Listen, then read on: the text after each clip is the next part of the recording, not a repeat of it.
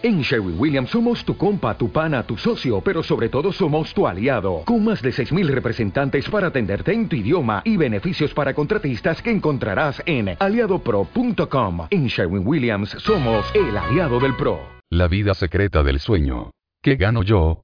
Duerme tu camino hacia una vida mejor. Piense en la última vez que durmió bien. ¿Se sintió bien? No, pero, ¿alguna vez te has preguntado por qué te sientes tan bien después de una noche de sueño profundo? Los recientes avances en neurociencia han arrojado nueva luz sobre esta misma cuestión. Ahora sabemos que el sueño no solo repone su cuerpo, sino que refresca su mente, mejora sus funciones cognitivas y lo hace menos vulnerable a la depresión y la obesidad. Estos parpadeos le mostrarán cómo funciona realmente el sueño, cómo los cambios tecnológicos y culturales han destruido nuestro sueño y qué podemos aprender de las actitudes de otras culturas hacia el sueño.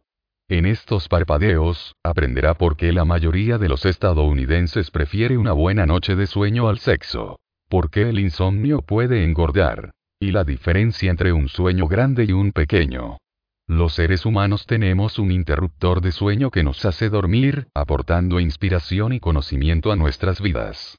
Todos estamos familiarizados con esa sensación turbia pero tranquila que tenemos cuando nos deslizamos hacia la tierra de los sueños, pero ¿cómo nos dormimos realmente? Algunos dicen que el hombre de arena viene y rocía arena en tus ojos, los indios Blackfoot creen que una mariposa visita para ayudarte a quedarte dormido y los antiguos griegos creían en Hipnos, el dios del sueño. Pero, ¿qué nos puede decir la ciencia sobre el sueño? Bueno, se ha descubierto un interruptor del sueño en humanos. En 2001, el investigador del sueño de la Universidad de Harvard, Clifford B. Sacker, identificó un grupo de neuronas en el hipotálamo, la región del cerebro que controla los procesos metabólicos y actividades como el hambre y la temperatura corporal, llamado interruptor del sueño. Nuestros cuerpos tienen un mecanismo para regular químicamente el sueño. Funciona de forma independiente del día y la noche y mantiene el equilibrio interno haciéndote dormir más o menos, gracias a una sustancia química llamada adenosina trifosfato, ADP. El ATP se agota a lo largo del día, lo que nos hace cada vez más cansados hasta que nos quedamos dormidos. Luego, durante nuestro sueño, otros químicos se acumulan gradualmente hasta que alcanzan un punto de inflexión, lo que hace que nos despertemos. El estado en el que estas neuronas se apagan y empezamos a quedarnos dormidos se conoce como hipnagogía, y su estado de transición paralelo cuando nos despertamos se llama hipnopompía. Durante estos estados de transición, a menudo obtenemos conocimiento o nos sentimos inspirados. También podemos revivir eventos diurnos, ver patrones geométricos en nuestra visión, sentir como si estuviéramos cayendo o flotando, o pensar que nos estamos expandiendo y contrayendo en tamaño. Como dijo el filósofo francés Jean-Luc Nancy, es en estos momentos cuando coincidimos con el mundo y tenemos la oportunidad de acceder a otras dimensiones o realidades. Salvador Dalí hizo uso de esto en sus pinturas, que se inspiraron en sus sueños. Thomas Edison también usó estos estados de transición para resolver problemas tomando siestas mientras sostenía bolas de acero en sus manos. Mientras se quedaba dormido, sus manos se relajarían y las bolas caerían y lo despertarían, con suerte con una solución ya en mente. La cultura afecta cuando, dónde y cómo dormimos. Todos finalmente sucumbimos al sueño. Los estudios han demostrado que incluso los insomnes crónicos entre nosotros experimentan microsueños, pequeños estallidos de sueño que duran desde menos de un segundo hasta 30 segundos. Todos dormimos de diferentes maneras y la cultura es un factor crítico para determinar cómo lo hacemos. En el mundo postindustrial occidental, la gente tiende a tener una rutina de sueño, hacerlo en habitaciones individuales y durante un periodo de tiempo. Todos estos hábitos están diseñados para adaptarse a las demandas del trabajo y la escuela y encajar en el tiempo estandarizado. Por el contrario, los no occidentales suelen tener patrones de sueño más fluidos, duermen en episodios y participan en el colecho, la práctica de los niños que duermen al alcance de la mano de los miembros de la familia. En la Europa medieval, el sueño a menudo se dividía en dos, con una hora entre sesiones de sueño para beber té o tener relaciones sexuales. En estos días, las personas en climas más cálidos, como en España, prefieren una siesta por la tarde además de dormir por la noche, mientras que el colecho sigue siendo una práctica normal en Asia, África, América, el sur de Europa y partes de Escandinavia. Aunque a veces las personas que no viven en estos lugares lo consideran extraño, algunos creen que dormir juntos tiene un efecto positivo en el comportamiento de los adultos. Las madres mayas dicen que hace que sus hijos se sientan conectados con los demás y mejora su capacidad para comprenderlos y aprender de ellos. Para los anglosajones, el colecho se extinguió principalmente a mediados del siglo XIX, cuando se les enseñó a los estadounidenses que los niños debían dormir en habitaciones separadas para desarrollar su independencia. Sin embargo, dejar que los bebés lloren puede volverlos hipersensibles y dañar su capacidad de recuperación. Además, estudios en diferentes culturas han encontrado que los niños que comparten un dormitorio con sus padres entre el nacimiento y los 5 años de edad probablemente sean más felices, más cooperativos, más seguros y más independientes cuando crecen que los niños que duermen solos. El sueño consta en gran medida de dos formas. REM y SW. Lo haces todas las noches, pero ¿alguna vez te has parado a pensar qué es realmente dormir? Hablar científicamente el sueño es un estado fluctuante que consta de dos formas principales. Movimiento ocular rápido, REM, y onda lenta, SW, que se alternan entre 5 y 6 veces por noche, en promedio cada 90 minutos. Ambos estados se caracterizan por dos características. Respuestas disminuidas a los estímulos externos y la capacidad de despertar.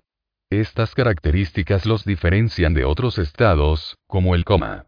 El sueño REM lleva el nombre de la forma en que nuestros ojos se mueven debajo de los párpados cuando dormimos. Es la etapa más activa del sueño y literalmente calienta el cerebro, requiriendo otras etapas del sueño para enfriarlo. En REM, nuestros sueños son vívidos, abundantes y fáciles de recordar. También utilizamos REM para aprender, como han descubierto neurocientíficos como Antti Revonsuo y Patrick McNamara. Rebonsuo ve los sueños REM, como huir de tsunamis, como un método para ensayar y refinar estrategias de supervivencia. Mientras tanto, Gnamara ve los sueños REM como versiones contrafácticas de eventos pasados, que pueden interpretarse como un proceso de aprendizaje. SW, por otro lado, es un sueño profundo tipificado por ondas cerebrales lentas, de alta amplitud y sincronizadas de las que es difícil despertar. El SW es nuestra forma de sueño más reparadora y también quema grasa, lo que explica por qué no dormir lo suficiente puede conducir a la obesidad. Es probable que sea nuestra forma de sueño más necesaria, y mientras estamos inmersos en ella, nuestros sueños están fragmentados y vagos. Como saben quienes tienen alrededor de 50 años o más, la cantidad de sueño SW que obtenemos disminuye con el tiempo. De hecho, hasta una cuarta parte de las personas de 50 años no experimenta ningún sueño SW en absoluto. Esto puede ser un factor en las características típicas del envejecimiento, como menos tono muscular, disminución de la fuerza física, mayor grasa corporal, adelgazamiento de la piel, cansancio, disminución de la libido, pérdida de memoria y disfunción inmunológica. Por lo tanto, es una buena idea valorar su sueño. Como dicen los irlandeses, dormir es mejor que la medicina. Aunque sabemos que dormir es bueno para nosotros, el insomnio es más frecuente y problemático que nunca. Los franceses lo llaman dorveille, mientras que para otros es simplemente insomnio. Lamentablemente, tener problemas para dormir por la noche es una dolencia común. Según la encuesta Sleep in America de 2008 de la National Science Foundation, el 35% de los estadounidenses informa que se despierta en medio de la noche tres o más veces a la semana. La mayoría de los estadounidenses incluso preferiría dormir bien por la noche a tener relaciones sexuales. Además de hacernos sentir muy mal, la falta de sueño también es mala para nuestro cerebro y nuestro cuerpo. En un estado de falta de sueño, su rendimiento se ve afectado, su inmunidad se ve comprometida y las hormonas del estrés aumentan. Su capacidad para aprender, evaluar situaciones y responder a estímulos también se ve disminuida. Aún más preocupante, los estudios han encontrado que una semana de dormir solo de 4 a 5 horas por noche equivale a un deterioro cognitivo equivalente a un nivel de alcohol en sangre del 1%. Entonces, ¿qué puedes hacer? Intente dividir su sueño en dos partes. En la década de 1990, el psiquiatra Thomas Sauer llevó a cabo un experimento en el que ocho voluntarios pasaron 14 horas en la oscuridad todas las noches durante un mes. Gradualmente, empezaron a acomodarse en sueños de 9 horas repartidas en 12 horas, despertando durante unas horas entre episodios. Cuando terminó el estudio, los participantes anhelaban este momento de tranquilidad. Los participantes también experimentaron niveles elevados de las hormonas calmantes y satisfactorias melatonina y prolactina, que también apoyan el crecimiento de las células nerviosas. Estos niveles cayeron después del experimento. Nuestras propias actitudes también pueden ayudar a aliviar el insomnio. Las sociedades modernas tienden a ver el dinero, el éxito y los logros como más valiosos que dormir bien. Un cambio de perspectiva podría conducir a un ciclo de sueño mucho más saludable. Además de nuestras actitudes sociales, la luz artificial también nos afecta. Nuestros cuerpos están programados para regular nuestros ciclos de sueño con la salida y la puesta del sol. El Drácula de las hormonas, la melatonina, solo se produce por la noche y es crucial para inducir el sueño. Mirar la pantalla de su computadora hasta las 2 a.m. interrumpe este proceso natural. La división entre los estados entrelazados de sueño y vigilia es cultural. ¿Alguna vez te has despertado esperando ver lo que estabas soñando frente a tus ojos, o luego te preguntaste si esa conversación con tu amigo realmente sucedió o si simplemente lo imaginaste? Al despertar, a menudo es difícil distinguir sus sueños de la realidad. Curiosamente, cada cultura tiene una forma de interpretar esta división. Los mayas centroamericanos, por ejemplo, hablan de despertarse y dormir como caminar con un pie en cada mundo. Los Upanishads hindúes entienden el sueño como algo más real que nuestra vida de vigilia, y las tradiciones africanas ven el sueño como una forma de comunicarse con los muertos y recibir consejos. Todos soñamos, y algunos de nosotros incluso experimentamos alucinaciones, síncopes o pérdida del conocimiento. Pero distinguir entre estos estados y nuestro estado de vigilia no es tan claro. Dormir y despertar se entrelazan, se ayudan mutuamente y son difíciles de aislar. Nuestras preocupaciones diarias a veces se filtran en nuestros sueños, y nuestros sueños a veces tardan un tiempo en desvanecerse por la mañana. En 2008, la fisiología T. James M. Krueger de la Universidad de Wisconsin descubrió que el sueño puede ocurrir en algunas partes del cerebro mientras que otras partes aún están despiertas. Con esto en mente, un amigo del autor comparó este proceso con hacer palomitas de maíz. No sabe qué kernel aparecerá a continuación, pero eventualmente todos aparecerán y, en este caso, lo enviarán al modo de suspensión. Entonces, ¿cómo funciona esto? Cuando los grupos pequeños e independientes de neuronas se cansan por el uso, liberan más ATP químico y pasan al estado de sueño, mientras que otras neuronas permanecen despiertas. Pero cuando un grupo de neuronas entra en modo de suspensión, los grupos vecinos tienden a seguirlo de una manera bastante impredecible. Esto sugiere que la transición entre dormir y despertar puede llevar más tiempo y ser más compleja de lo que se pensaba anteriormente. El sueño mejora nuestra memoria y nos ayuda a afrontar mejor las emociones. Muchos de nosotros nos obligamos a levantarnos de la cama a regañadientes por las mañanas, y a menudo nos sentimos perezosos si no nos levantamos a una hora respetable. Pero dormir lo suficiente es esencial para nuestro bienestar cognitivo, físico y emocional. Echemos un vistazo primero a la memoria y el rendimiento cognitivo, los cuales mejoran con el sueño. El sueño SW preserva nuestros recuerdos recapitulando la información que aprendemos durante el día, mientras que el sueño REM incorpora estos recuerdos a lo que ya sabemos.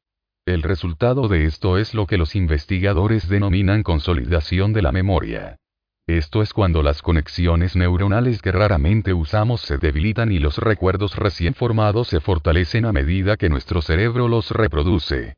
De esta manera, mientras dormimos, la memoria a corto plazo se convierte en memoria a largo plazo. Este proceso fue descubierto en la década de 1990 por el neurocientífico Matthew Walker en sus experimentos con ratas. Encontró que las ratas practicaban correr por un laberinto en sus cerebros 20 veces más rápido cuando dormían que cuando estaban despiertas. Estas mismas ratas también corrían mejor por los laberintos después de haber dormido. En este sentido, funcionamos como ratas. Recordamos mejor las cosas después de dormir y, a menudo, nos despertamos mejor equipados para resolver problemas. Como sabemos esto, los investigadores aconsejan a los estudiantes que tomen siestas para ayudarles en sus estudios. El sueño también nos ayuda a lidiar con las emociones al resaltar nuestras ansiedades diarias, un beneficio demostrado por la experta en sueños Rosalind Carturigut. Durante cinco meses, Carturig registró los sueños de 20 hombres y mujeres recién divorciados, la mitad de los cuales estaban clínicamente deprimidos. Aquellos que recordaban sus sueños con más frecuencia experimentaban sueños más largos y complejos, que a menudo integraban experiencias emocionales recientes. Este grupo se recuperó mejor que los que tenían sueños más cortos y, a menudo, no los recordaban. Como explicó Carturit, los sueños eran como ensayos para la recuperación de los pacientes. De ello se desprende, entonces, que nuestros sueños pueden ayudar con el trauma emocional, mostrándonos a menudo múltiples perspectivas y, por lo tanto, ayudándonos a comprender y procesar experiencias de manera más efectiva. Todos sueñan porque es innato a la naturaleza humana. ¿Conoces a alguien que jura que nunca sueña? Bueno, como habrás adivinado, en realidad lo hacen, simplemente no lo recuerdan. Soñar es innato para los humanos. Los investigadores han descubierto que soñamos entre cuatro y seis veces por noche. Entonces, la pregunta no es si soñamos, sino por qué algunos recuerdan sus sueños y otros no. Recordar los sueños tiene que ver con la personalidad, cómo te despiertas, tu actitud hacia los sueños, cuánto tiempo duermes y la intensidad de tus sueños. Los estudios han demostrado que tendemos a olvidar alrededor de la mitad de nuestros sueños en los primeros 5 minutos después de despertar, y un enorme 90% después de solo 10 minutos. Nuestra memoria empeora aún más si nos despierta una alarma, saltamos de la cama o no dormimos lo suficiente. Entonces, ¿cómo podemos recordar mejor nuestros sueños? Los expertos sugieren dormir lo suficiente y recordarnos a nosotros mismos mientras nos quedamos dormidos que tenemos la intención de recordarlos por la mañana. Al despertar, debe permanecer quieto y reconocer cómo se siente, anotar las imágenes o sensaciones, y anotarlas lo antes posible para volver a visitarlas más adelante. Aunque todos soñamos de manera diferente, la mayoría de nosotros hacemos una distinción entre los sueños cotidianos y los sueños extraordinarios. Carl Jung, el fundador de la psicología analítica, llamó a estos grandes sueños y pequeños sueños. Los grandes sueños son inolvidables y resultan en considerables cambios o experiencias en la vida. No solo contienen recuerdos, sino que crean nuevas experiencias más allá de nuestro conocimiento actual.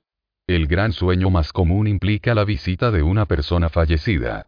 Estos sueños son profundos, como el sueño del psiquiatra William Dement de sufrir un cáncer de pulmón inoperable, que lo llevó a dejar de fumar al día siguiente. El sueño de Abraham Lincoln de ser asesinado solo unos días antes de que lo mataran en la vida real es otro excelente ejemplo. Los pequeños sueños son todo lo contrario y se caracterizan por preocupaciones mucho más mundanas. Despertarse es difícil debido al desfase horario social y la inercia del sueño. Las personas que se despiertan con un salto en el paso son difíciles de encontrar. Para la mayoría de nosotros, despertando es una verdadera tarea. Pero, ¿alguna vez ha considerado por qué? Todo se debe al desfase horario social y a la inercia del sueño. El jet lag social describe la discordia entre nuestros ritmos biológicos internos y nuestros horarios de sueño reales, que están determinados en gran medida por la escuela y el trabajo. Nuestros relojes corporales circadianos representan la mayoría de nuestras fluctuaciones diarias, incluida la presión arterial, la temperatura corporal, el sistema inmunológico, las hormonas, el apetito, la sed, la excitación y nuestros ciclos de sueño. Estos cambios biológicos afectan la duración del sueño que necesitamos, determinan si somos noctámbulos o madrugadores y afectan la forma en que nos despertamos. Sin embargo, debido a nuestras abarrotadas rutinas diarias y al aumento de actividades, ya sean sociales o laborales, junto con el uso constante de luz eléctrica, ahora dormimos y trabajamos a horas que no siempre son compatibles con nuestro ritmo natural. El cronobiólogo Till Roneberg, que acuñó el término jet lag social, estima que el 40% de la población centroeuropea tiene un retraso constante de dos o más horas en cuanto al sueño. A largo plazo, esto puede comprometer seriamente la salud humana, provocando fatiga crónica, problemas digestivos y aumento de peso. Además, en 2007, la Organización Mundial de la Salud declaró que las alteraciones del ritmo circadiano a través del trabajo por turnos pueden incluso ser cancerígenas. Además del jet lag social, muchos de nosotros sufrimos de inercia del sueño. Esto se refiere a la lucha de levantarse de la cama y se basa en la primera ley de movimiento de Newton, que establece que un cuerpo en reposo tiende a permanecer en reposo. Nuestros cerebros nos encienden como bombillas en el momento en que nos despertamos. En cambio, algunas regiones del cerebro se activan más rápidamente que otras. La investigación ha demostrado que la memoria, la destreza manual y la toma de decisiones complejas se ven afectadas por la inercia del sueño, y un investigador afirma que es tan mal o peor que estar en el límite legal de alcohol en sangre. Resumen final el mensaje clave de este libro. Al comprender cómo funciona el sueño y basarnos en diferentes enfoques culturales para dormir, todos podemos disfrutar de un sueño de mejor calidad y vivir vidas más saludables y felices. Consejos prácticos. Acepta tus pesadillas. La próxima vez que tenga una pesadilla, recuerde que puede ser simplemente un llamado a reconsiderar alguna parte de su vida, como pasar más tiempo con un ser querido o trabajar menos. Cuando reconozca esto y deje que el sueño haga su trabajo, las imágenes que emerjan serán más simbólicas y menos literales, y sus pesadillas se desvanecerán.